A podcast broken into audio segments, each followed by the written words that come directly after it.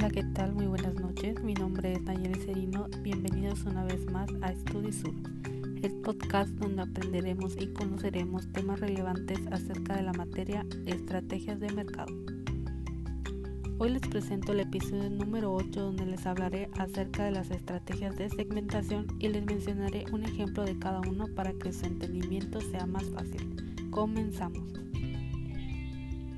Como primer punto, ¿qué es el segmento de mercado? Bueno, esto es un grupo de clientes que comparten necesidades, comportamientos de compra y características de identificación que se dividen en seis tipos.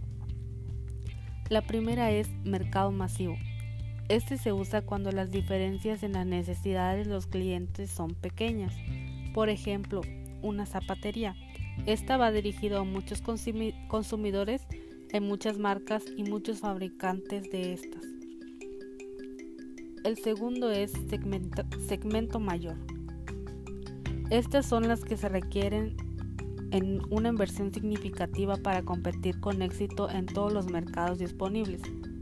Por ejemplo, una empresa que vende automóviles y motocicletas. Esto les ayuda a eliminar un segmento que es menos rentable. El tercero es segmento adyacente. Este se da cuando las empresas se dirige a un segmento relacionado más atractivo por ejemplo, Nike ha aplicado y adaptado una fórmula para dirigirse a nuevos segmentos de clientes. El cuarto es el multisegmento. Este se aplica cuando una empresa se dirige a más de un segmento.